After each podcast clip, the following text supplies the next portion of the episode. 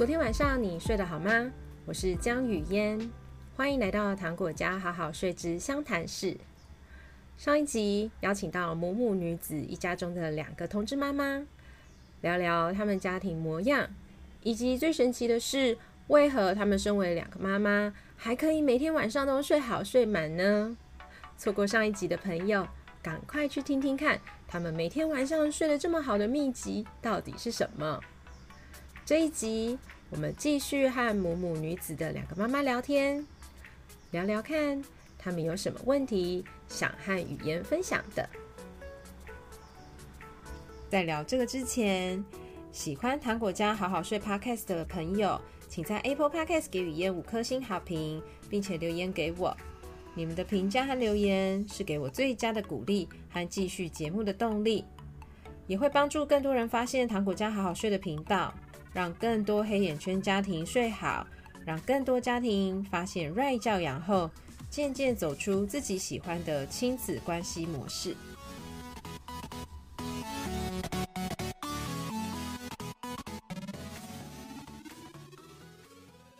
嗨，我们我是 City，然后我是母母女子里面的妈咪，对，然后呃，我是小雨。那我们今天。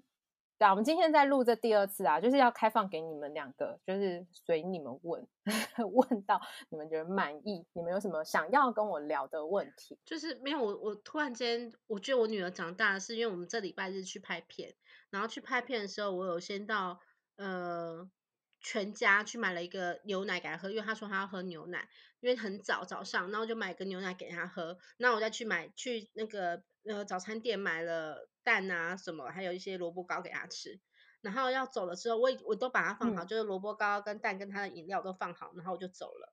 然后他跟我走一走，走大概不到十步，他说、嗯、我的牛奶忘记了，然后他就回头要去，他就要回头去拿，我说妈妈帮你拿了。那时候我好，我又好想哭，又好感动，就是我女儿已经记得她，然后我要哭了，她竟然记得她的东西忘记拿这件事情，因为。你以前根本他不会有这个反应啊，就是你都会帮他拿好，忘记就是忘记。对。他说他就很紧张，他说 我东西忘记了，然后就走回去。他那时候才一，他现在才一岁十一个月，今天刚好是他一岁哦，昨天刚好是他满一岁十一个月。哇，怎么会这么成熟？然后我就好心疼他那个紧张的情绪。我我是不是太容易心疼？他做任何事情我都心疼，但倒在地上哭我完全不心疼，我觉得好 我跟你讲，他很夸张。小雨连她小时候，嗯、因为我女儿就是人人好，她因为然后她如果遇到越陌生的人，她越就是、嗯、就会都会对人家笑啊，开心不会讲话的时候，然后她连就是有一次我小孩跟我们就回家，然后她就说平平，你会不会觉得我们女儿很辛苦？这样子如果一直看到别人一直笑，她会不会都是假装的？我说有这么夸张？碰到高敏感的妈妈，你你是高敏感的感觉，但是我后来读书的确是我有读到这个一个说法、欸，哎。就是的确是有些孩子紧张的时候会用笑来表达，的确是这样。对，但是那个是有压力过程的孩子。哦，这样子吗？你的小孩啊，嗯、大部分啊正常，如果他就是在正常的家庭，没有过度超过他年龄可以负荷的压力指数的话，他就是一个照他天性生出来的样子去跟社会互动。有的小孩他就是很希望每个人都有对他笑。像我儿子小一点的时候也是这个样子，他就是一定要去跟人家 hello、嗯、hi 这样。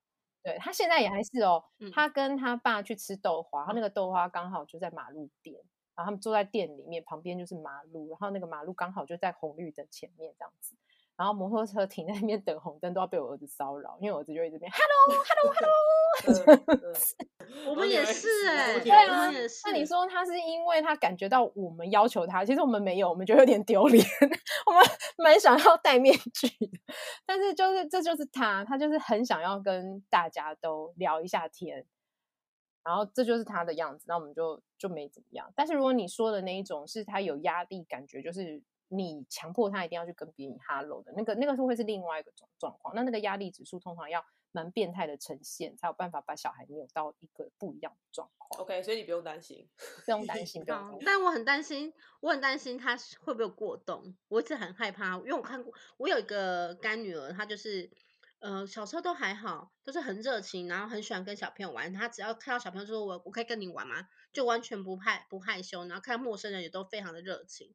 但他呃小一的时候就发现有点问题，就是他的呃一些他没有办法守规矩，讲没有办法有个规范。然后到了小二的时候，确定他是有点过动，然后他就是就去，好像现在都是有去资源班还是什么，他们就要跑跑班这样子。对，我就很担心我女儿会不会过动，因为她就超级热情。还是看得出来吗？现在这年纪，我觉得他看起来这年纪看得出来的。过动跟热情也是两个很距离很大的东西。嗯、然后，呃，现在判断不出来小孩是不是过动，嗯、现在这个年纪判断不出来。但是国外有一票研究，我会建议你跟爸妈聊，就是他有在吃药吗？还是只有跑班、呃？现在有吃药，他现在国小四年级有吃药。嗯，对。OK，药吃没？就是医生开的药就照吃。但是有另外一件事情啊，你可以问问看，就他有睡饱吗？哦，好，没没有。他小时候，他小时候大概都都是到零，他自己就是呃手机就是平板小孩，每天都是要看平板的，一直看平板，嗯、然后他都会看到不管是好的坏的，嗯、他很喜欢画画，他他每次的画都是有刀子，然后血腥的东西。我不确定是不是看、嗯、看呃平板的关系，看到一些比较不好的内容。难道他他都是看卡通，但是不是有什么不好的内容？嗯、对，然后他就是变这样。然后他爸爸妈妈就在他五岁的时候离异，就就离婚了。然后嗯，就是这样。然后他爸又想管他，也都管不怎么动，因为他是跟爸爸。然后呃，爸爸睡觉的时候，他呃睡一睡之后，他就会自己爬起来再看平看看平板，还有一个自己的专属平板这样子。嗯对，但是我他就四五点才睡啊，嗯、他都是四五点，然后睡到十二点这种小、嗯、小孩，他如果没有睡饱啊，他绝对过动。嗯、就是我之前有跟你们分享过嘛，就是没有睡饱的小孩，在该睡人啦，该睡不睡的时候，身体就是打肾上腺素，嗯、肾上腺素不就是异常亢奋吗？那他没睡好，他身上全部都是肾上腺素，你叫他怎么静下来？哦所以国外有一票研究是研究那一些被误诊过动的孩子，嗯、其实只是睡眠不足而已。嗯、那我们把他拉回来，变成睡眠充足的孩子，过动症状就结束了。嗯、有一票是这样，就很简单。对，所以你如果担心以后孩子变成过动，就是变成过动 这件事情，那就表示他可能有机会不是过动儿，但是。他结果被什么东西诱发成为过动儿？那你第一件事就是先确保睡眠。嗯，也许我儿子有可能以后变成过动儿，但是至少他真的被确诊是过动儿的时候，我就不会想说是不是误诊，嗯、因为他已经睡这么饱了，已经不能再做什么了。嗯、对，那这个就可以排除。但是如果不是他没有睡饱，我就会觉得有一点可惜。我们还有一块很简单可以做的，然后没做到。嗯、那你的干女儿现在年纪比较大，所以要做调整啊。是会比较辛苦，越大的小孩自我意识越强，那你要做一些调整，你跟他的抗衡的拉锯战就会越高。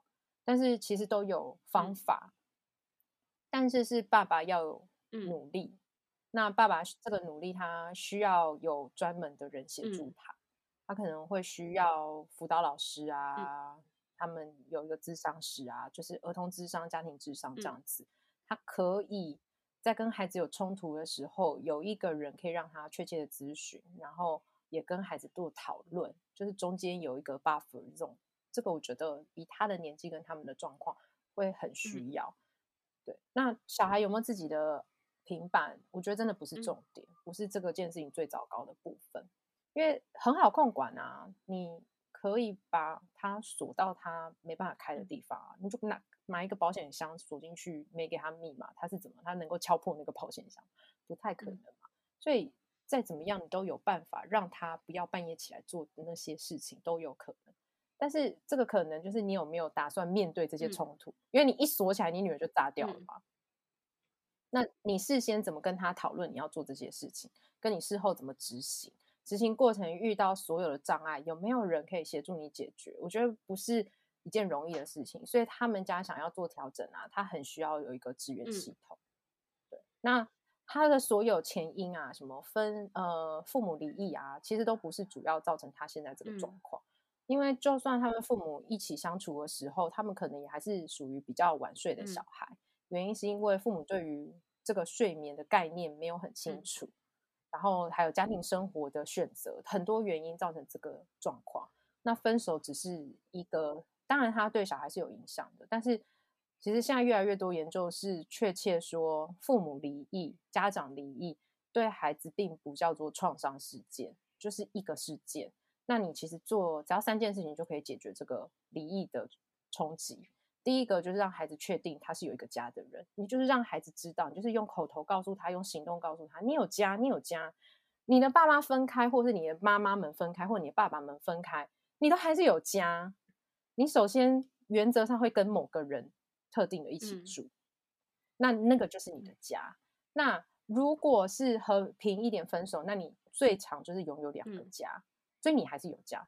那很丑的分开，那你还是有一个家，嗯、所以他是有家的。他并不会因为成年人的拆散改变，他就飘掉了，他就没有一个根，没有一个房子，不会是这样。你要让孩子有确切知道这件事。第二个就是你要有。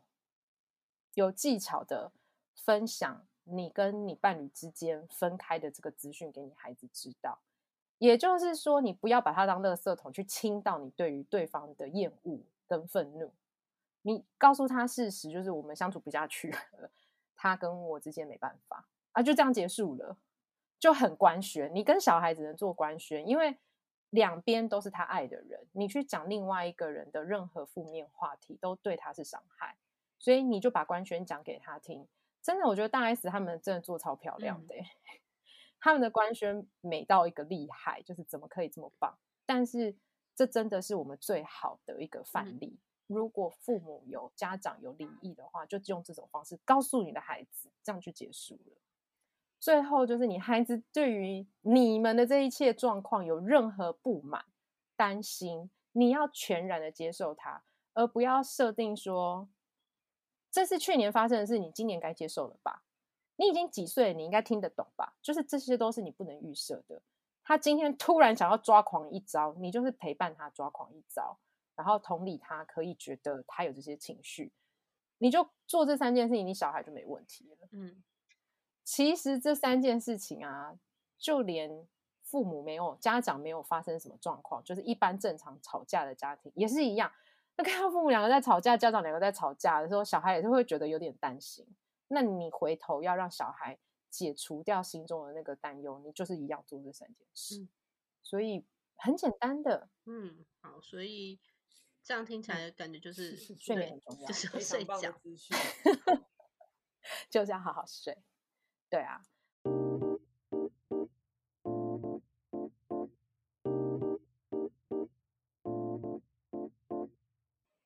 像我们两个算是我跟 City 就是有个状况，因为他是有非常严，也不算严重，应该也是我很严重，就是他很希望，因为应该是说，就是我们有一票妈妈都很呃很希望小朋友都可以几点几点睡，然后他们如果错过那个时间就会很紧张。嗯、那我是属于那种，呃，我大概知道你要几点睡，但我不会那么强制做这些事情。对，所以，我们之前也常常会为这种事情发生冲突。就像上次说，他会看着我的嗯宝宝监视器来跟我说：“你怎么还在用手机 育儿？你为什么还没有睡？”这些事情这样子，就是我们两个其实都就是会有嗯呃，对于睡眠的焦虑这件事情会有程度的不同。但是因为我听听你讲完之后，我就会有认真的来实行几次，让他在特定的时间睡觉，因为我发现。其实九点的时候，他都是要上床去睡觉。为呃，他会说他要去睡觉，嗯、因为他在揉眼睛。其实这时候应该已经太嗯，嗯，嗯呃太晚了，对不对？超过了，嗯，对对对，揉眼睛就是一个错过的明显讯号。对，因为他但是很难抓哦，因为一开始的讯号是两神两眼有点无神，嗯、而且他可能无神个几秒或一两分钟，他又突然这样，嗯，又又有办法再活动一下，所以就是那个很。细微，嗯，我觉得他最近的睡眠时间有好一点，嗯、像他昨天我们我大概七点半大家去洗澡，然后我们就会洗比较久，因为他喜欢玩水，我就也顺便洗澡，所以所以就会洗九点，但我们大概洗到八点八点多，七点半大概洗到八点出头，然后吹完头发，然后他就说他要睡觉了，大概八点半他就自己去躺平，然后我也想说，那这样子八点半就去躺了，那他就喝，他要晚上都要喝奶，然后他就喝奶，那我就把门关起来，嗯、看他有没有办法一个人自己睡。但是失败啊，因为他要出来叫我。嗯嗯，对，那如果是我们要让他自己睡，要怎么办法让自己睡呢？因为他会出来找我。你觉得他叫你，你要先跟他讲，嗯、然后他叫你的时候你回应，但是你不做到做完，嗯、然后他抗议的时候你要接受他可以抗议。那你那一天可能八点半，原如果你本来想着八点半让他去睡，再加上他抗议的时间跟最后睡着的时间。我粗略估计是九点半十点，对，他大概到十点，要把九点半睡着，没错。他叫我陪他进去，我就真的陪他进去了。然后，呃，我陪他进去之后，他就开始会跟我讲话啊，会聊天啊。然后就也就是到十，到九点半才睡。那我大概就我也就是也陪他睡，我就十点就睡了，睡到今天早上七点。又是一个睡很早的妈妈。对，因为我就没办法，因为他只要叫我陪他睡，我就真的会睡着。嗯对，所以就是还是我还是会把他叫进去。那像这样子，他出来找我的话，还是跟他说不要吗？这真的是两个问题啦。我觉得两个问，第一个问题是你希望他早睡，这是一件事。然后第二件事是你不想陪睡，嗯、这真的是两个完全不同的状况。嗯、那为什么你进去陪睡，结果还是用到九点半多十点？我刚刚的预测九点半多十点，是你坚持不进去陪睡，他最后睡着也是九点半十点。因为他会抗议啊，嗯、来回啊，这样子搞一圈就九点半十点。那为什么跟你进去陪睡还是一样的呢？其实你们如果有空，你们可以听那个 XL 育儿号，他们那一天也是跟我聊这个问题。嗯、我就说，因为你人的存在在那边就是一个诱惑，说妈妈在这里跟你玩，妈妈不是在这里跟你睡觉。嗯、因为有人在，就是有互动的机会，他就想要再多跟你互动一下。就像那一天。他想要等你洗好澡，就是他会想要增加跟你的亲子互动时光，这个是小孩爱你的一个最基本的表现，所以很正常。那只是因为现在是卡睡觉时间，所以你要把这个东西切掉，切清楚一点，他才能够比较容易，好吧？现在不是连接时间，现在是睡觉时间，他才能够放弃连接去睡觉。那不陪睡最简单，因为你就人没在那里跟他说要不要来连接我啊，你没说，但他心中就是感觉这样。对，所以他就找你聊天啊，找你分享啊，然后蹭蹭你啊，就就这样弄到他不知倒地睡着，这就是陪睡最大辛苦的地方。那你如果不想陪睡啊，你们现在啊会更辛苦的一点点原因，是因为你们都是一起睡嘛，你们的床是连在一起的，嗯、对不对？就同一张床，因为一听就知道，一岁，嗯，还没两岁的小孩啊，其实应该是婴儿床，我的。推荐都是睡到两岁半三岁，为什么婴儿床要睡到这么老嘞？原因是因为婴儿床就是把它围起来了，然后如果你有穿适合的睡衣，也就是婴儿睡袋，睡袋就是把他的脚就包起来嘛，那没有摩擦力，它比较难爬出那个婴儿床，那比较 难爬出那个婴儿床，你就是限制他的活动空间。那当你离开的时候，他爬不出那个婴儿床，他想找你，但是他没那个行动能力，他就有机会在那里面比较快睡着。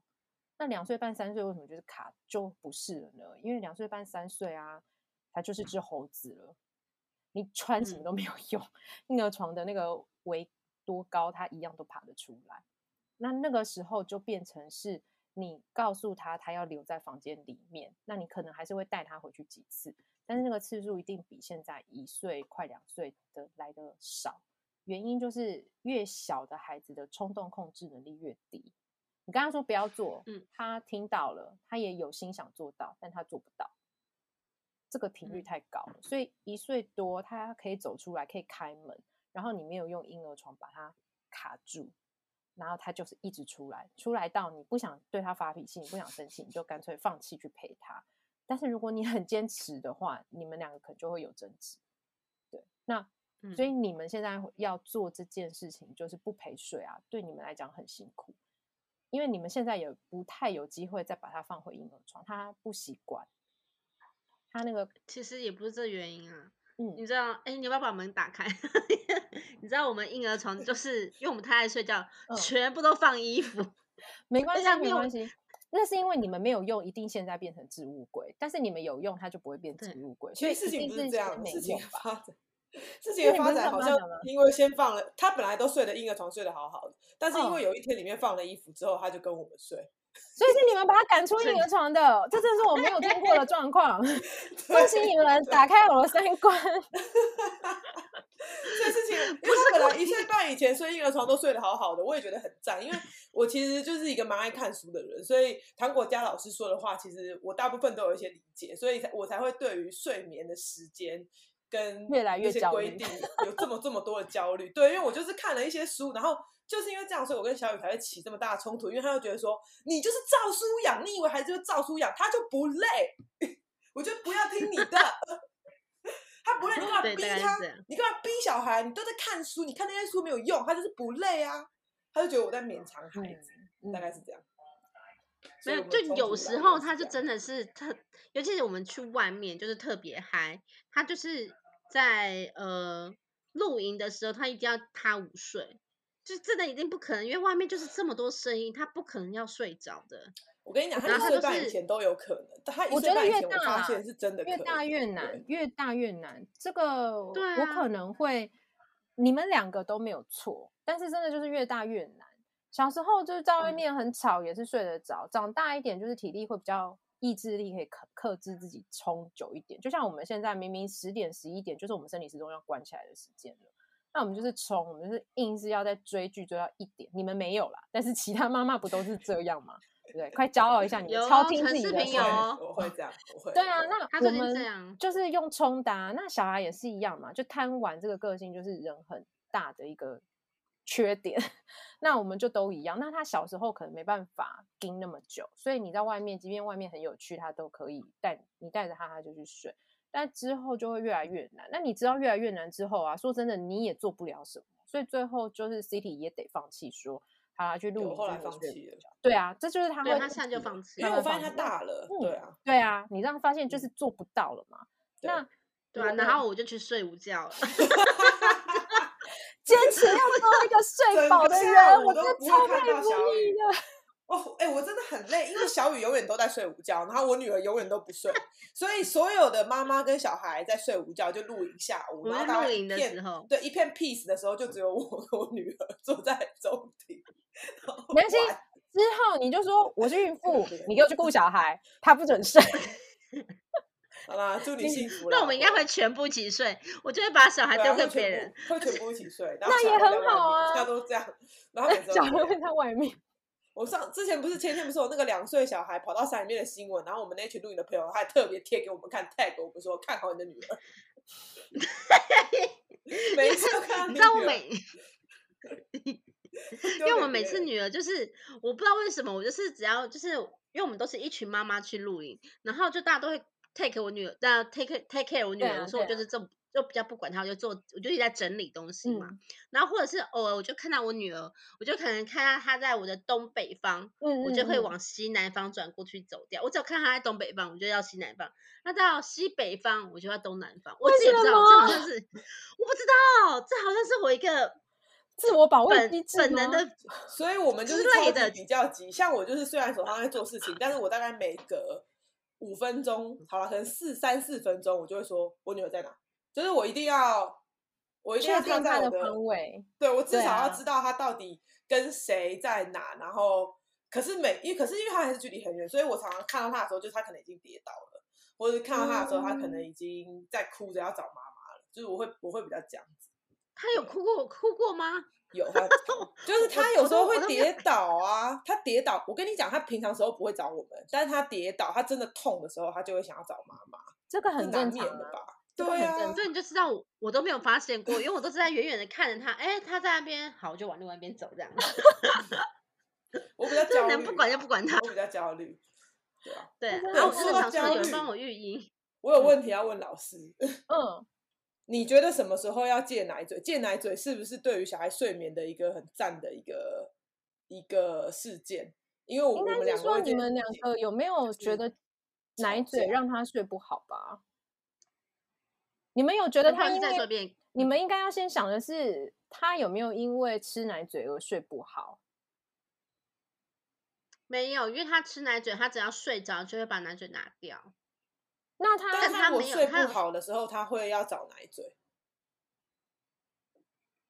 那这个就看他睡不好的频率有多高，因为他睡不好的时候找奶嘴，大部分都是要家长协助找给他嘛。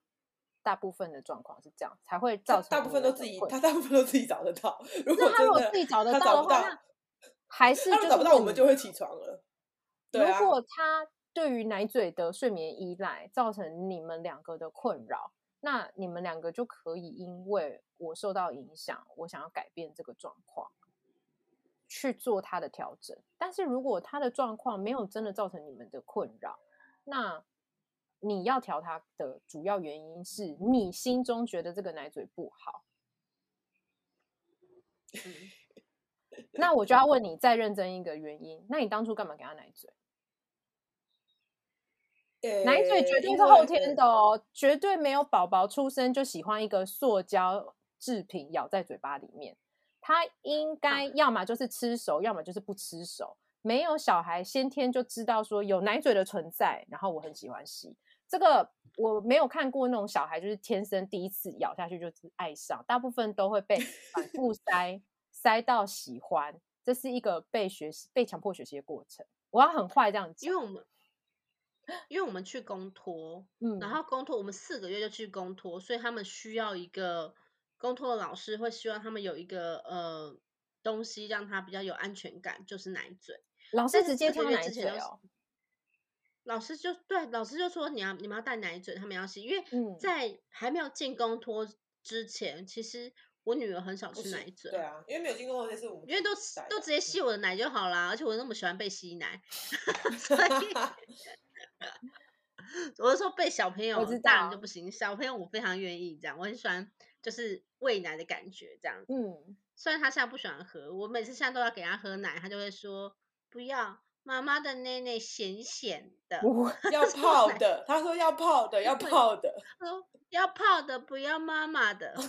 对啊，所以是重点是因为我们去了公托，然后公托希望他有奶嘴会比较好安抚。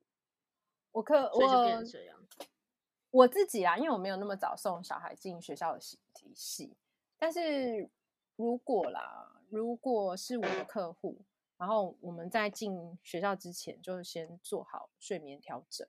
那送进学校啊，就可以勇敢的拒绝老师这个要求，因为原则上小孩都不用哄睡，他们就是自行入睡的。有三个月以上，通常我没有客户一两个月就送公托，通常都是三个月以后。那三个月以后，对啊，你们是四个月嘛，所以小孩在我们的协助之下，已经可以自己入睡了，老师也不用哄。那公托的。呃，睡觉的时间其实都蛮好的，我们也不用去调，那放在那边就睡，老师都不用管他。那睡好，老师也都正常喂食。那睡好吃好的小孩，情绪没有太大很疯狂的状况，一定会有情绪的时间，但是不会那么可怕。所以老师说他需要一个被安抚物的时候，可能就会说，那我带手帕，我带小玩具。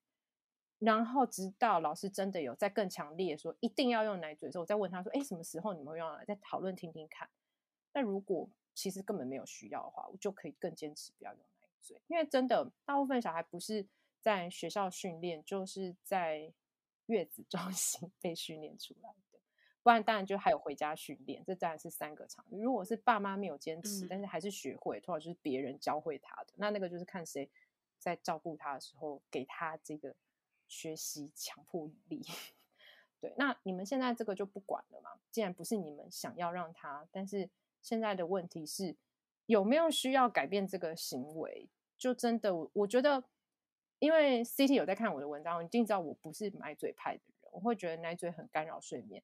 那是因为大部分的妈妈都要去，爸妈妈妈都要去捡奶嘴，半夜去捡奶嘴给小孩，那你们又不用捡，然后他自己可以找，然后。就对你们的影响其实没有那么大，那这个东西你要不要认真 花力气去跟他抗衡？我说真的啊，没有造成你们的生活痛苦的前提之下，要去改变小孩的一个习惯啊，你会痛苦到你没办法做完改变。那你跟你小孩在经过那个没办法做完，但还是痛苦到的那一堆眼泪后，就是浪费时间。我很不喜欢让小孩白哭，我觉得没有意义啊。就是你到最后又会觉得说，因为你动力不够强。假如说你们两个都失眠，然后你们累得半死，我大部分愿意跟我一起走一遭这个睡眠调整的啊，因为这真的是辛苦的，都是那些觉得自己真的很想要改变的家长。你如果只是听听人家说，然后想想看的那种，但是小孩不管他睡得怎么样，他都觉得还好，他不累，或者是他说他累，但是那只是说说而已，他只要你拍拍他就过去了，这一种都不会真的要调整，因为要调整要面对那个强度是大的。那你如果没有真的做好决心，因为你被影响很多，你很需要这个改变，不然你可能像我那时候就觉得我活不下去，我可能小孩一岁我就挂掉，我每天都没睡到这种感觉。那这种强度地强烈度这么大的，才有办法去做那个坚持。不然的话，你跟他硬耗三天，然后他哭得这样惊天动地，然后你又舍不得，然后你也觉得说啊，其实没什么需要，我们原本那样也好好的啊。你当你想到 这一句话，然后又撤回来到原本的时候，你那三天都是浪费时间，跟你让他白哭。这是睡眠顾问的真心话。我还有一个 嗯比较大的问题是，他昨天。因为他其实晚上有时候会好好吃，好好吃就状况很好。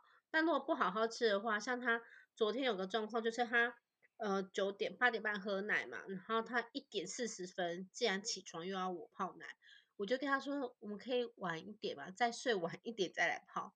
然后他就说不行，他一定要泡奶，然后就起来帮他泡奶这样子。我就在想说是不是他没有吃饱？然后重点他今天七点又说要泡奶。嗯，我又起来再泡了一次奶给他喝，然后今天在八点的时候，七点半的时候就有点拉肚子，就是也不知道是因为吃不好，吃坏肚子还是什么，反正就拉稀的、窒息的这样子。嗯，就是我们要怎么样让他可以就是，呃，例如晚餐吃好，或者是晚上喝了那个奶，喝完之后就可以到明天早上。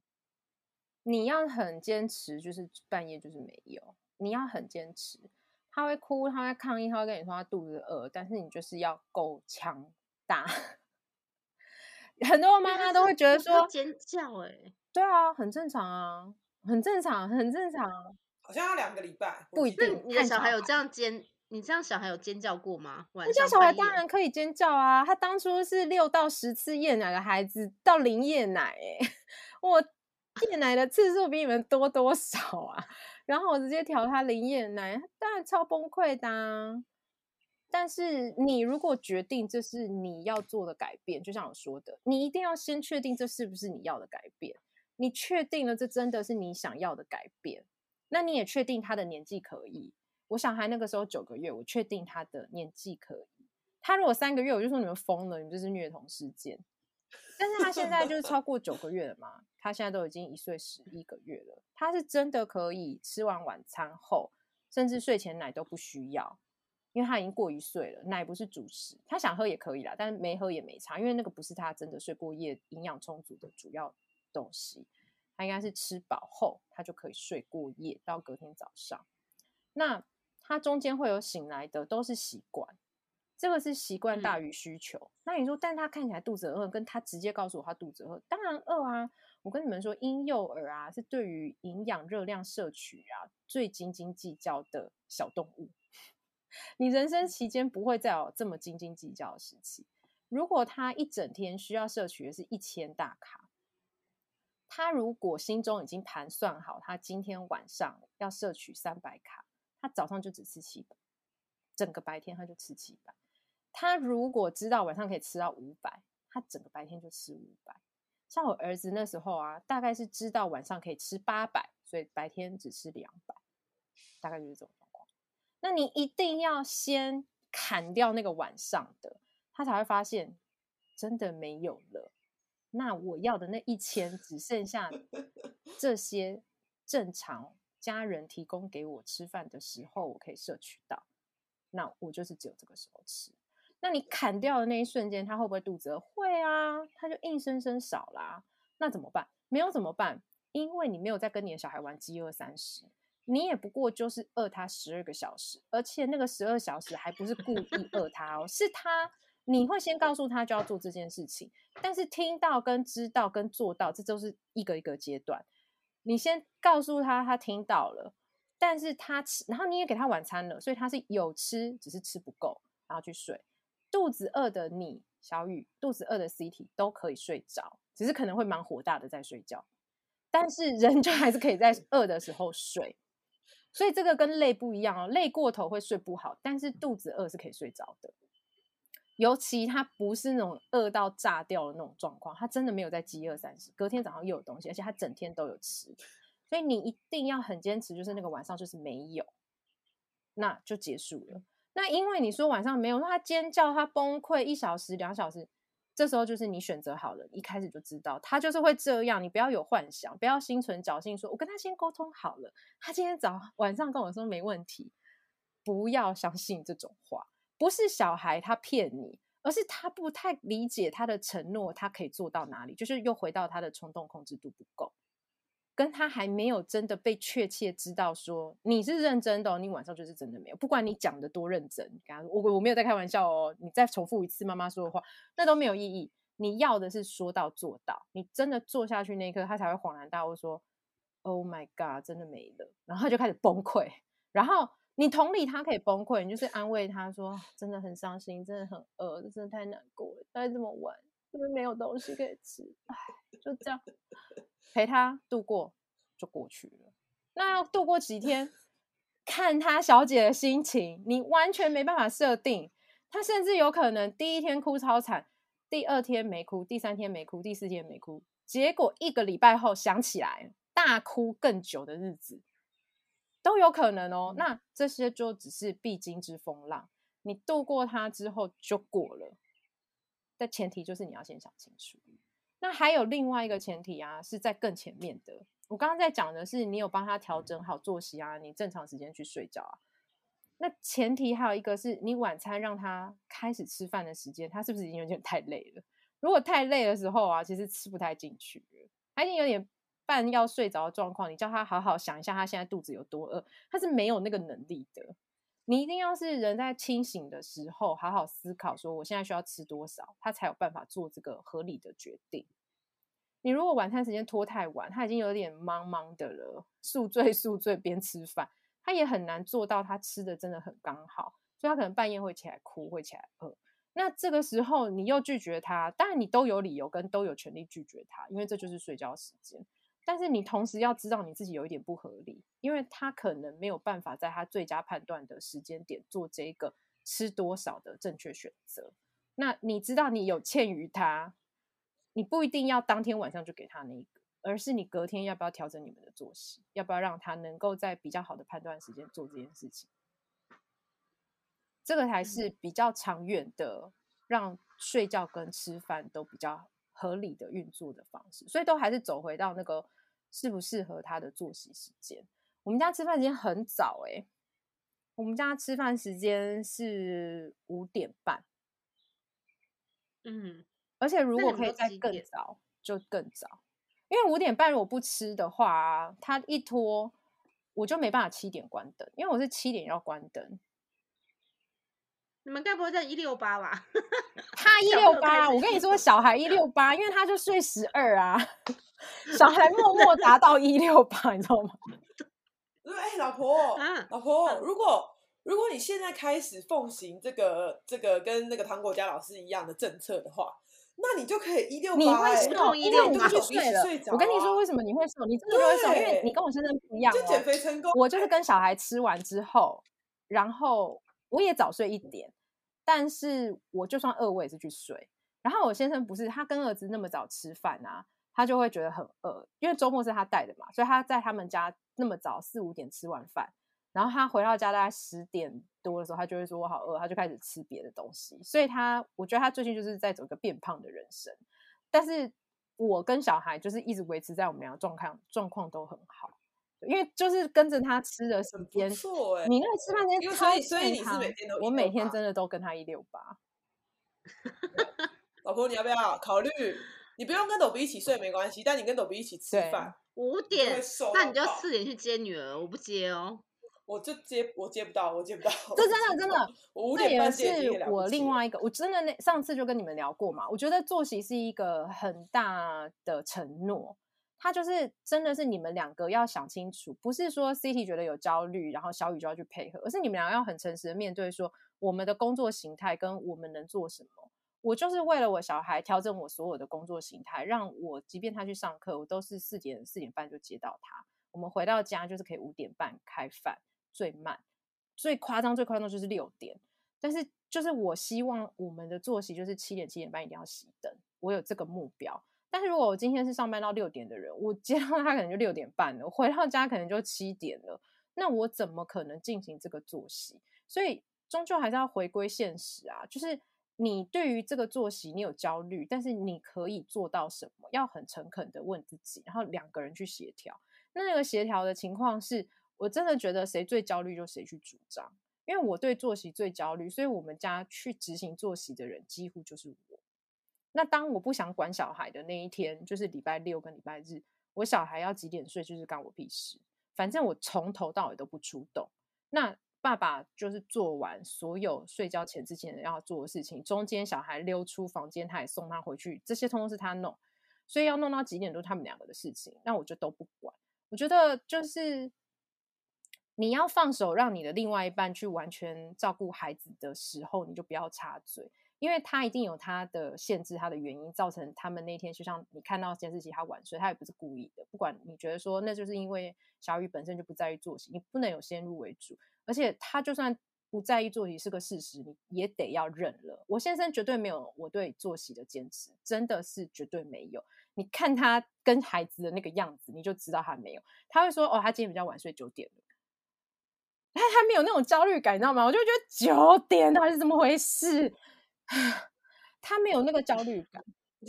对啊，因为。我的那个焦虑感来自于不只是因为我现在专业的那些所有，还有我，我觉得我是创伤 人。我以前有那个我小孩睡不好的那个伤害的那种，我的人生会被因为这样而整个歪掉的那种害怕感。所以他没有好好睡觉，对我来讲的那个焦虑是很高的。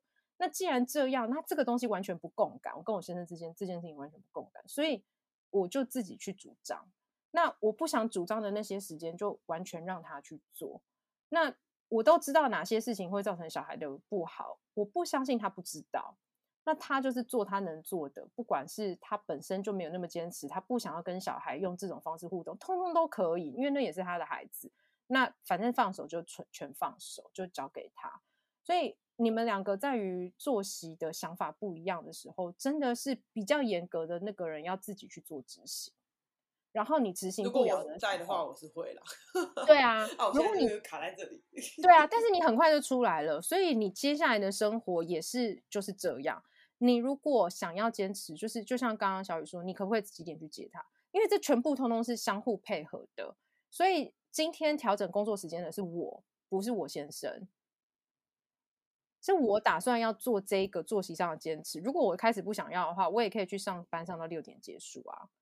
但是我很想要给我孩子有这个作息的坚持，所以我做我这一块的调整。那因为是我愿意的，那我也没有什么好计较跟谁计较。这个就真的是你要先想清楚。那你当然可以，因为想要说啊，我很在意，但是我今天刚好有什么状况，所以我不能做什么。那换今天换小雨，你可以做什么？那这时候你就要放开一点，他不会做得你那么好，但是他也会尊重你对这件事情有所坚持。然后你平常又不要过度机车他。他会尽量去做到你的状况，这才是真正的家和万事兴。我先生带小孩，小孩几乎九点睡，我已经差不多看到一个 pattern 了，大概就是这样。那我带小孩，我小孩就是七点关灯，八点最慢最慢睡着这样子。那有些时候临时状况晚一点，但是我真的就是很严谨，在七点七点半一定关灯的这个人。那他们就是不会，他们可能八点半才到家，然后还要干嘛又要干嘛。那那就是他们的事，但是他也努力了，就是以他能够做到的，这就是他最快的速度，就是九点。那如果他没在尊重我的话，我跟你保证，他跟他儿子就是十一点。这个部分你也要 真的很想得开，所以你们两个，你一定很尊重我的嘛，对不对？对啊，我就哎、欸，他能八点半就入睡了，我不尊重你吗？我也很尊重你们那天跟我讲的啊。我觉得 有，不然我八点半才不让他去睡嘞。我 觉得有，我觉得很你很认真了。我觉得你很好，我真的觉得，我觉得你，我觉得糖果加老师改变我们一生。我那天听到你说，我真的是好开心。我还有问题，嗯，就是你你怎么帮小朋友选幼稚园、幼儿园？因为我们也要面临这个问题。太好的问题，太好了。我觉得你先你先想经济能力，我觉得这正超现实。嗯，我一开始没有想清楚，我就觉得应该可以吧。那他练什么？他现在练私立的啊，然后我就觉得我瞬间被那个抽光了我的积蓄。你说你的私立是包含是因为私立有不同的等级的私立，它是双语的吗？它不是双语，我我完全没有需要我儿子就是很会讲英语。他他说讲台语，所以可能是华德福。不是，我们没有送去华德福，我们也没有送蒙特梭利。华德福他会累死吧？我们没有。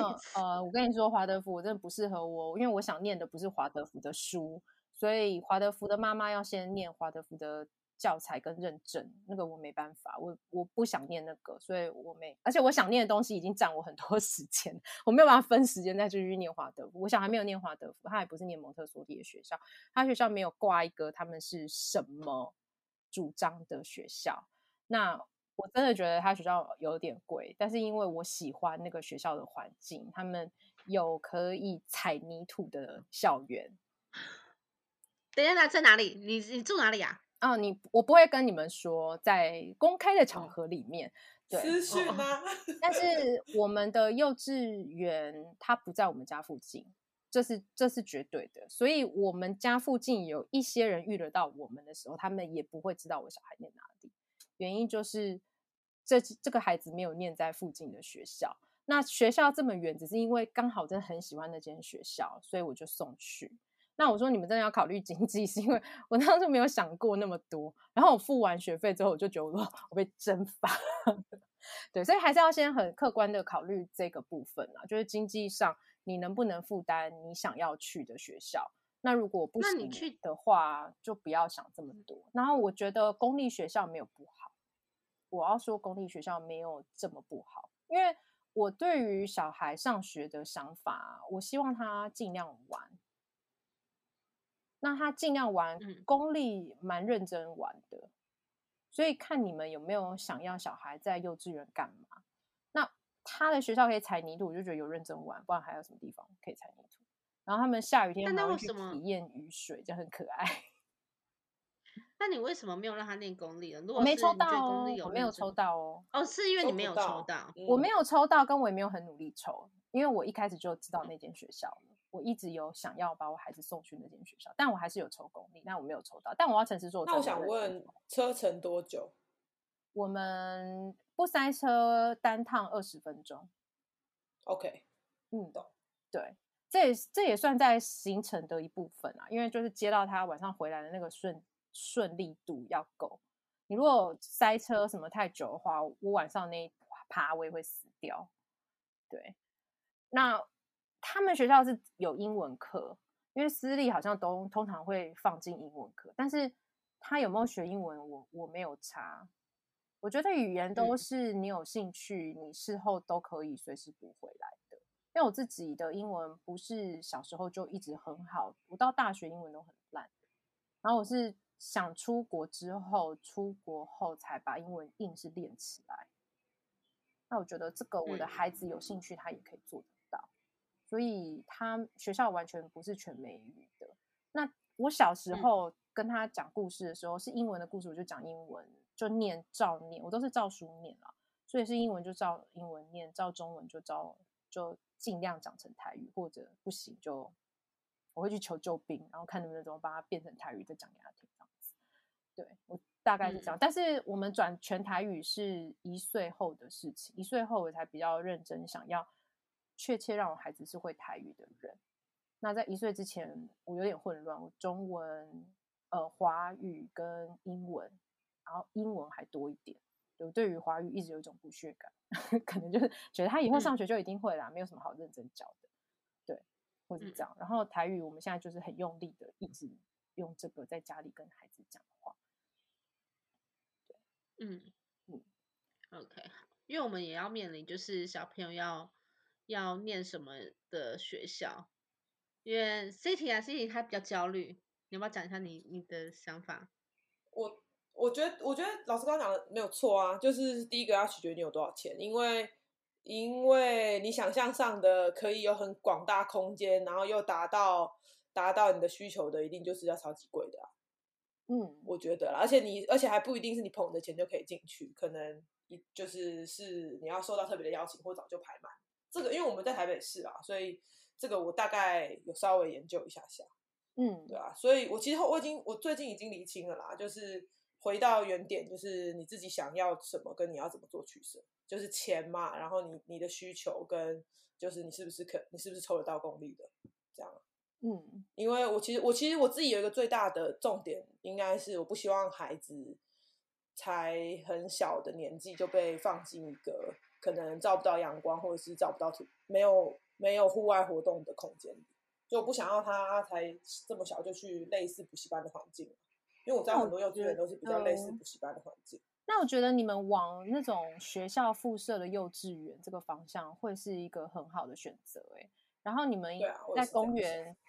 认识就是附近的公园的爸妈都会跟你讲说哪一间学校比较好抽。我当初没有认真抽，就是我没有选那个比较好抽的学校。我们这边真的有一个比较好抽的，然后常常跟我们一起玩的同年的，他就是直接抽进去了。那我没有选那一间，因为它差一点距离，也不到远，但就差一点距离，我就选最近的。所以我是真心没有认真抽，然后最近的那一间不是好抽的，我也知道，所以我没有用心在想进公立这件事情，我就一直是想进那一间学校，感觉是其实是我心中比较大的想法。对，嗯，好，谢谢。接送真的也是一个很重要的啊，因为我觉得接送时间啊。也会对孩子有一些影响，因为像我孩子下课之后，我会想要再带他再去再跑一跑，所以我们就会去公园去小学学校玩。那如果他接送的那个时间车程拖到的话，或者是有时候我小孩在学校里面玩，我叫他了，我就是人到了，老师叫他说：“跳跳糖，妈妈来接你了，要出来了。”然后他死活不出来，一直在那边玩玩玩玩玩。那我们回家的时间就会晚，那我就不可能再带他出去玩，因为我还是有那个作息时间嘛。但是如果是比较近的，可能就十分钟就到家，你就有机会再去公园再跑跑跳跳一下啊什么的。就是这些通通你们也可以把这个想进去你们的选择里面。我觉得如果没有想要小孩一定要学什么啊，这个也是我希望你们不会这样 选的。那你们真的可以就选公立就可以。嗯，对啊，我只是觉得，因为像我女儿就很爱唱歌，然后很爱讲话。所以我那时候原本还有想想说可以考虑双语的原因，是因为她既然这么喜欢做这些事情，代表就是她对语言上面她一定就是也可以学得很快，所以他就可以因此而得到很多的信心跟成就感。我其实只有这个想法而已，所以我想说，如果让他有更多的机会可以接触更广的知识，像小雨他就是一个很喜欢学各种东西的人，那就是或许他也会很开心。我其实起心动念是这个。那你在选这样子的双语学校啊，你要很认真去思考，就是不是思考啦，就是真的要去问学校了，因为有些双语学校啊，他们是会背诵，会有一点考试的，那这个就不在快乐学习法里面。但是他们不会说你背不好就揍你啊，但是我觉得这个小孩就开始需要背演讲稿哦，那是真的，然后就会帮小孩选。选可能是诗变比较短，但我觉得不论如何，我都不希望我的孩子是这种方式。你说他喜欢唱歌，是因为老师一直唱这首歌，唱到他喜欢。我儿子就是这样嘛，这应该也是你们期待让比这样子的成长方式。那学校就不是用，就是我们来发表一下，我们做一个英文演讲比赛，我觉得真的很夸张。我们家附近最夸张的幼稚园，也就是我们这边顶尖最贵的第一级棒的幼稚园。你开车送小孩去，你不用下车，他们有专人帮你开门，专人的老师帮你把小孩这样子放进去。该不会，该不会就是在我们知道那一间吧？信义区的吗？我们不住在台北市，我们现在被赶到蛋黄区。我们为了要有那种一间房间可以锁起来，不要让儿子进来，我们需要在蛋白区。蛋黄区没有这种选择，我告诉你。所以我们住在蛋白区，我们没有在新一区，没有这么贵。那我们这边有一家，应该很贵的都差不多，很贵应该都会考这些。他们的小孩中班就会考听写了。我听到公园妈妈告诉我，我就傻眼。本身那个学费我就付不起了，我更不愿意接受我的孩子听写是哪招。你知道听写对我来讲是一个非常没有意义的东西耶。他以后上小学要 背听写，我都要咬牙去随便他了。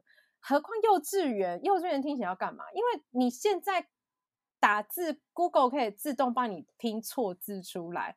你到底要多会？听写正确这件事情，我觉得这真的都是太瞎了。我觉得有很多要跟上时代的教学法，我们没有跟上，然后还用这种方式在带小孩，然后这些学校又很贵，我真心无法接受。所以你们要送他去双语，如果只是要让他快快乐乐学习一个语言，那你要确定学校的教法真的很轻松。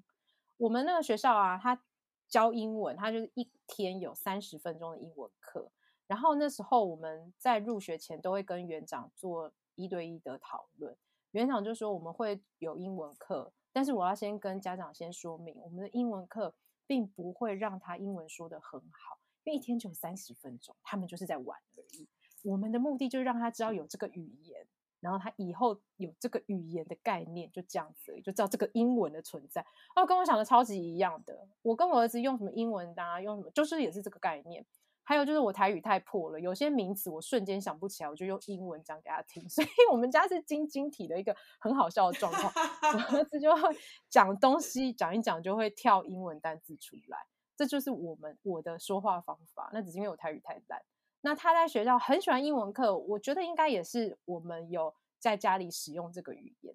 但是他真的老师都在唱歌，那他们有学 A B C 这个型，但他们没有拿笔写。他们的本子里面会让他们在学校贴贴纸，就是假如是 C 这个框框，他就贴很多个圈圈，把这个 C 贴满，或是用着色笔，就是蜡笔这样把 C 的这个圈圈的空白处填满。他们是用这种方式而已，我就觉得这个是我很可以接受的。那你看我儿子很常，他很常回家之后在我们家。跟我帮我上英文课，他就用他们上课的方式。你现在拿到这一个贴纸，你要过来选择贴在这边，贴在那边，你就知道他上课方式就是都在玩。那这个就会是你们也想要的方式，但是这个前提是园长是这样讲的哦，你不要以为他会英文哦，他回家还是不会英文哦，看外国人还是不会讲话。你先能够接受这个，那。表示他真的就不会办英文演讲比赛，他也不会硬是要有一个外国人在那边跟他们一起上课。老师也就是一个会英文的台湾人，就这样而已。那我觉得这都很好，他们就是唱歌玩耍，就这样，这就是他的英文课。对，所以你还是可以送他去，有教英文啊，有教别的语言啊，通通都可以。但你就问他们是怎么教，跟他们有没有什么目的性。目的性越小的、越是符合你，就希望让豆比就这边唱歌啊、跳舞，就是就这种状况。嗯、对，非常好的建议，感觉水好深，水很 深，好可怕，哦、尤其在这种这种地区，我真的是，嗯，对，幼稚园选择真的会焦虑一下啦，但是我相信选到好的，就是那个好不一定是很贵啊，什么，就是你会放心。的学校就像是你们现在送去你们现在放心的托婴中心，即便他哭得很惨，你放进去那一趟，你是心无就是杂念，不会觉得他今天这么不愿意上学，是不是学校怎么了？你会知道说啊，是跟妈咪分开，妈咪不在家，他有这个妈咪不在家的焦虑感。你可以很清楚知道压力的来源不是学校，那就算学校成为他某时候的压力来源，你也愿意也跟很放心的可以跟老师讨论。像我儿子就是属于常常说不要上学的人。那我都不会觉得说我小孩被学校虐待，然后我还敢去跟园长说哦，你知道我儿子到现在都还在说他不要上课，他还跟我说他自己选学校，他还跟我说他要走那个路边 那间学校进去，我都可以大方的跟园长讨论说我小孩有这些状况。那我也知道为什么，原因是因为我儿子跟我在一起的时间太自由了，他在学校不论如何就是有被规定要做的事情，就是比家里多。我们在家里就是。有规则，然后有规则也是要做完，什么吃完饭要自己收碗啊，然后收完碗要去把学校的碗也拿进去，就这些他要自己做。但是再怎么样都没有学校多，学校吃完饭是要怎么样，你知道吗？学校吃完饭要把自己的碗拿去冲水，差不多就是他不用洗，但是就是要冲水，冲水完之后带回来擦干，然后放进去他们的小抽屉里面，然后再去拿抹布去擦桌子跟擦自己的地板。小班的小孩在学校就可以做到这个，我真的是觉得老师超强的。那其实 真的也是可以，但是在家里我就不会要求他这么多，他就是把东西收过去就好。然后他如果今天想洗碗，就让他洗；他今天不想洗碗，我也就随便他。就是在家里一定是规则没有学校多，所以他怎么样就会 觉得在家里比较爽，所以他就会觉得他不想去上学。但是你光看你孩子的表现，就是他回家还会跟你在。模拟学校上课的样子，你要当他的学生上他的英文课，然后跟你去接他的时候还拉不出来，小孩你要在那边罚站十五分钟，你就知道他是享受这个环境的，所以他出现的任何状况你就不会有焦虑感，觉得说是不是选错学校？我就觉得这个是我当初选好就很放心，那所以他出现任何的状况，我就是安心的送进去，然后大方的在家里享受这些时光。所以你们也是选一个让你们安心的，你就可以像我这样子，不管他怎么样，我今天不要去学校，你说好啦好啦好啦，就送去。对，非常谢谢你的建议，我觉得很棒。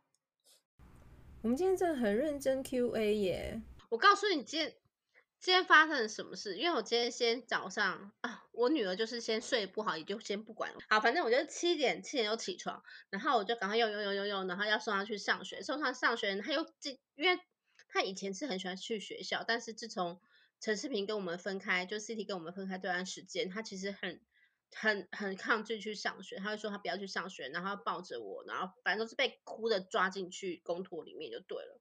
对，然后我就要去看医生，因为我身上就是因为怀孕之后，就是身上有很多干癬，嗯、然后我最近要正视这个问题，所以我去看医生。看医生，我要处理一下公司，处理完公司之后，好，中午了，我看见要去买买饭。然后我要去，我问了一下妈妈，就是 C 呃，City 的妈妈，我就问她要吃什么，我就去帮她买。然后我要去，然后买完之后呢，赶快去寄信，因为我工作要寄信，我要就要去寄信。寄完信之后，她说好吧，那我要吃，我想吃那个三宝饭，我就去买了三宝饭。买完之后，我想说陈世斌想吃什么呢？因为他不喜欢吃三宝饭的人，所以我就想问他，哎，你有没有吃什么？我都已经点好了。我想说，那我就特地为他去跑。那时候已经来不及了，那时候已经已经跟你约时间来不及，他说要帮帮我延后时间，然后我就说好，那我就去看要吃什么，我就帮他买。结果他说，嗯，那我要三宝饭。我说你不是不吃三宝饭的吗？结果又再等了一次，再去买了一次三宝饭。然后然后最后我就已经全身都是汗了，然后我就赶快再去再去买那个呃再去买什么哦验孕棒，你要去买验孕棒，然后还有买饮料，我就跑了非常多地方。送给他，然后回到家洗完澡，然后开始用我的呃充电，用我手机、笔电全部都没电，因为我在外面工作。然后好不容易坐到这边的时候，我心里就在想说：天哪，以后我该不会就是要被当那个一直当 Uber，一直扶贫打，一直跑来跑去吗？工具人，我的苦日子来了。然后女儿现在，因为我就说，因为因为呃，反正冬夏天要到，我东西全部都放在呃我们的我们的。我们是合适，所以上面是放收纳地方。我想说，该不都都我自己搬下来吧？我心里面就觉得，嗯、天哪，以后什么都要我搬，猫砂也要我清。我，我想说，天哪，我以前。然后我还记得我以前有多难搞，因为那阵子，因为我一怀孕的时候就是不能吃任何鱼，我非常喜欢吃鱼，就我闻到任何的，哎，我也是，我怀孕的时候不能吃鱼，我觉得鱼全部是，我很喜欢吃煎的虱目鱼肚，结果我完全不闻到那味道我就要吐，完全要吐。你知道那时候，因为我非常喜欢吃那个大比目鱼，然后我们就去，好像是不知道是谁生日还是怎么样，我们就去吃，去一个餐厅吃。我那豆豉豆，它叫豆豉鳕鱼，我觉得应该我哎酥豆酥鳕鱼，我说我非常非常喜欢吃的。嗯，结果一吃我说哎这个坏掉了，你们不要吃。我跟他说这个是坏掉的东西。那我很喜欢吃鹅啊、蛤蟆，全部都不能吃。对，然后那时候我我连闻到隔壁煮饭我都要吐，然后闻到陈陈世明在洗碗，我都觉得洗衣那个洗碗机太臭了，我都闻到那洗碗机的味道。我想说天啊，我以后她怀孕的话。他会有多难搞啊！我这样说，天啊，我快要疯掉了！我现在好紧张。但是搞不好就是搞不好就是瞎开心一场，因为我现在也很没验孕嘛。就是我觉得没关系，没关系。我只我们平常心，因为如果有下一次的话，那更好，因为我女儿跟我就会一起去度假。对啊，是啦，不然我真的太辛苦了。对啊，度假是很重要，真的真的。哎、欸，我好喜欢。我觉得这个故事我非常的喜欢的原因，是因为我觉得只有双性就就异性恋家庭做不到这种人生呢、欸。对，没办法交换生嘛。我们我我我啦，我很幼稚，我就是有一种就是靠累成这样，痛成这样，然后身体歪成这样，他都不用干嘛，就一直很想要找机会惩罚他。你们很幼稚，心理素质很低。没有没有，我告诉你。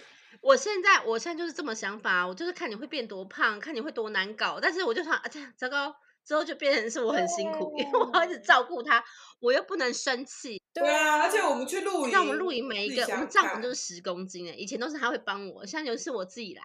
我觉得这种同事家庭的婚姻真的太健康了，就我被整完换我整你呀，啊，我太喜欢了。哦，就是我最近就是一直跟他，有一阵子就一直跟他吵架，就吵真是不可开交，每天都要吵，就是大小事情都吵。最后呢，我就是想说，好吧，那我就是不管怎么样，就是总是要跟他和解嘛。而且他甚至为了这个，他把我手机的名字改成什么，然后就把把他的名字改掉，但我没有跟他讲我说改什么，就对，我只是把我他也不知道我改掉，我只想说我要告诉自己。就是看到这名字之后，我要怎么样做？然后结果我有有一次，我就是在找讯息，就是他陈世平 City 坐我旁边，那我在找讯息，然后他就想，哎，我到底在看谁的讯息？就他一看，哎，不是他的名字，竟然是有一个叫做多多包容他，结果他发现是他，那我说要多多包容，那看出来就要多多包容他。我想现在听到这一段的夫妻，请把手机拿出来，把另外一半的名字全部都改掉。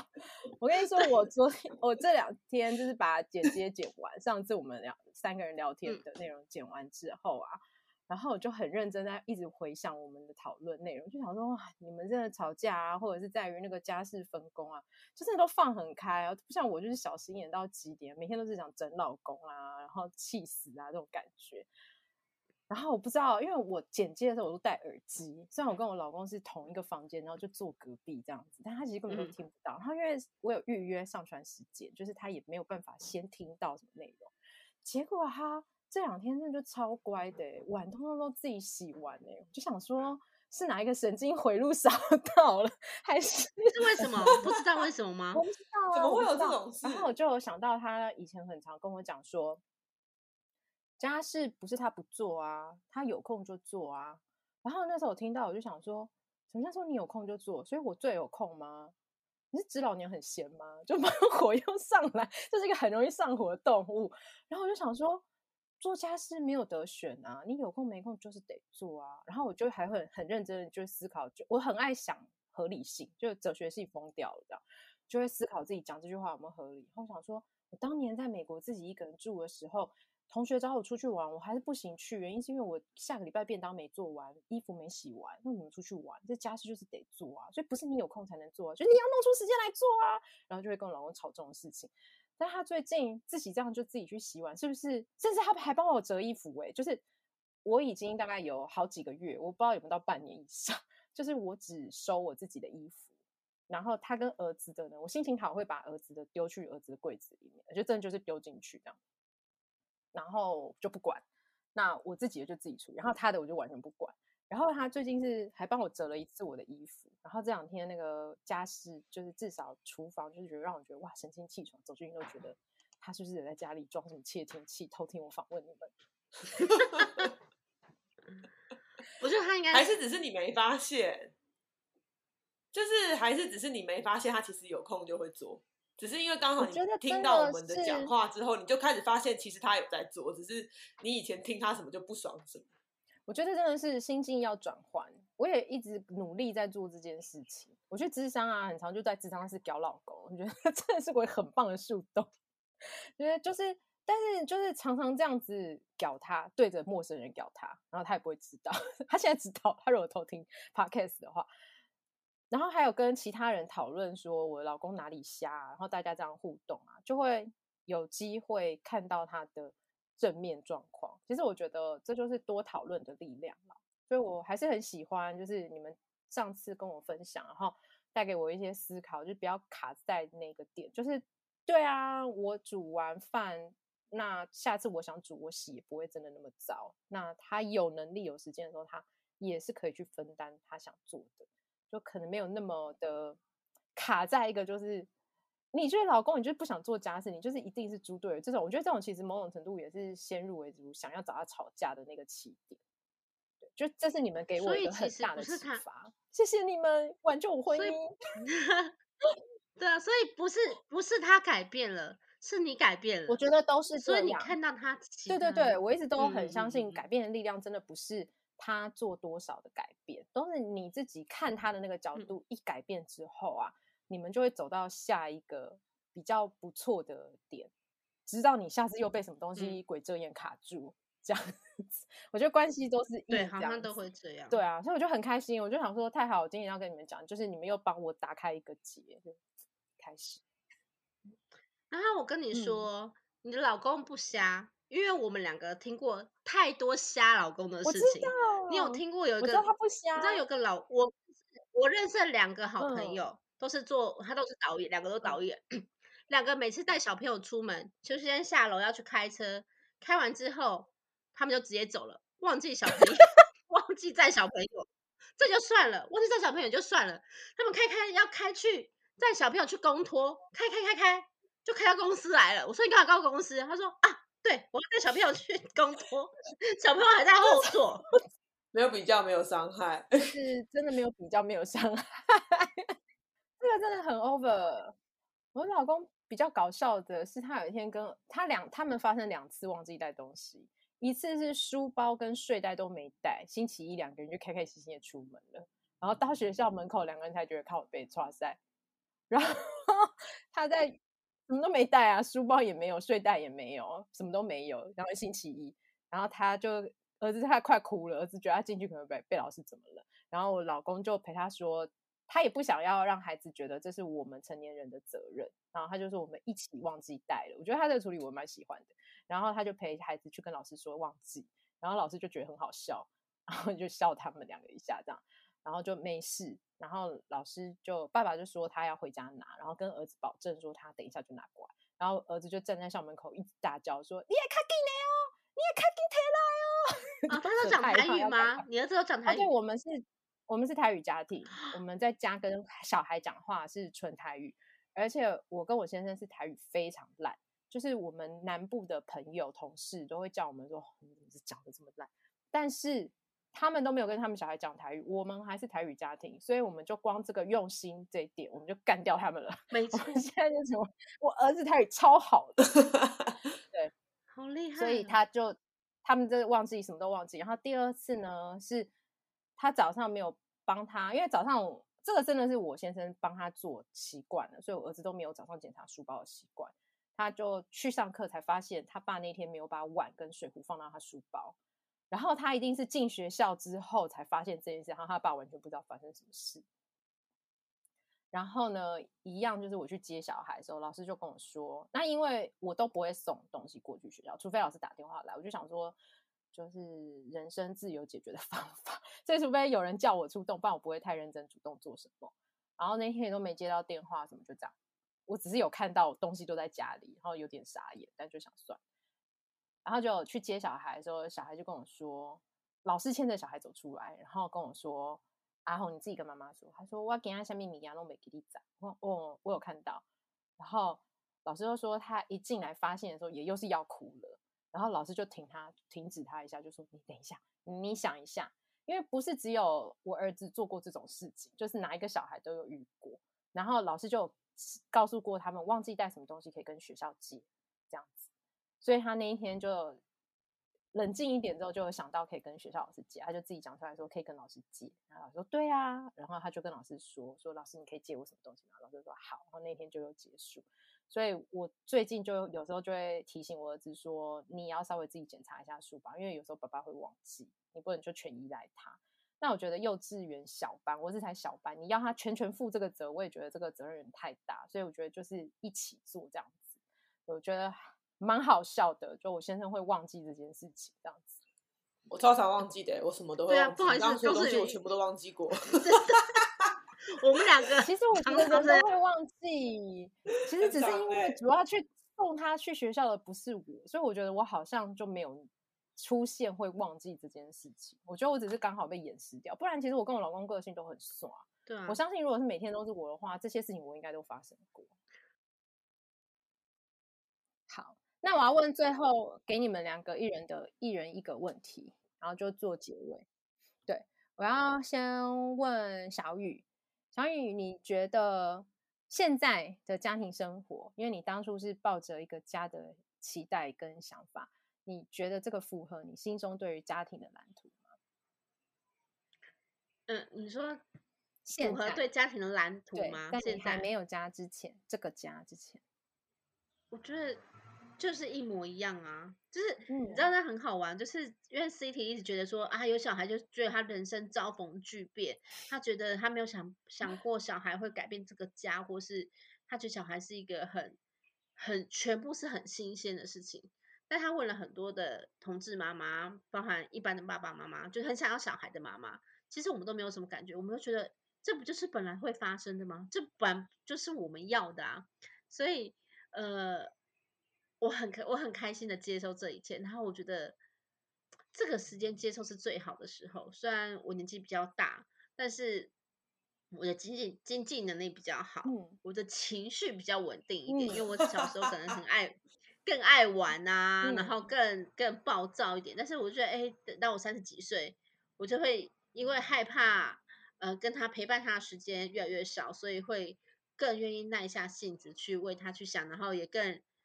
更感性一些，我觉得现在的状况是很好的。嗯、如果要是我们之后又有两个小孩，就因为我们植入两个小朋友嘛，嗯，那如果这两个小朋友都会在的话，我觉得一家五口很棒。如果还可以的话，如果我还有能力，我就还要再生。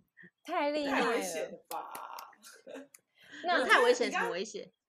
那话你刚刚想提醒我，感觉对你来讲是就是 dream come true，对不对？嗯，我觉得对我来讲，感觉是就是。Into the dream，就是我没有想过，就是原来做梦的感觉，就是全新，像是一个嗯梦的世界这样子。嗯、对我来说是这样，就觉得天哪，没有想过原来会有这种世界，梦境般的世界，超赞，真的超赞。嗯，那很棒啊，因为我要问 City 的就是这个，就是符合你当初对于冒险的期待吗？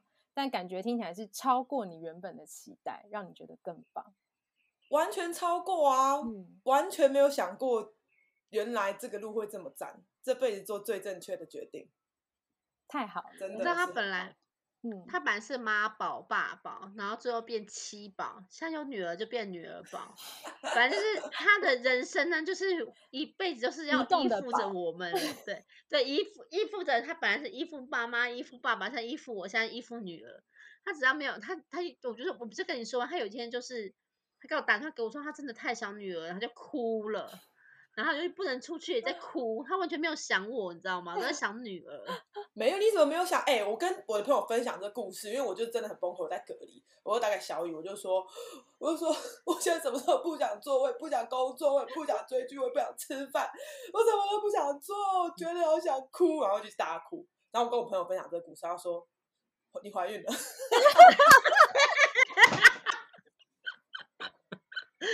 准孕妇荷尔蒙失调。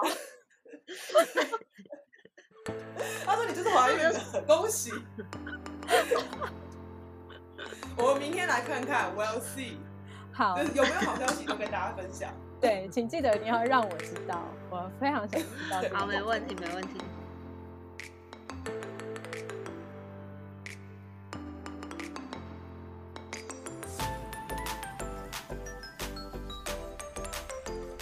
谢谢母母女子今天来到糖果家好好睡一起聊天。我们祝福他们全家在接下来的日子找到自己全家的新的平衡，迎接新成员的到来。最后，无论你们的家庭是否需要宝宝睡眠顾问的协助，都祝福你们今晚宝宝好困，自家困好。如果你喜欢今天的节目，赶快把这一集分享给你的朋友。在 Apple Podcast 给语言五颗星，也欢迎留言和语言聊天哦。不要忘记追踪糖果家好好睡的粉丝专业 IG 和 Podcast 哟。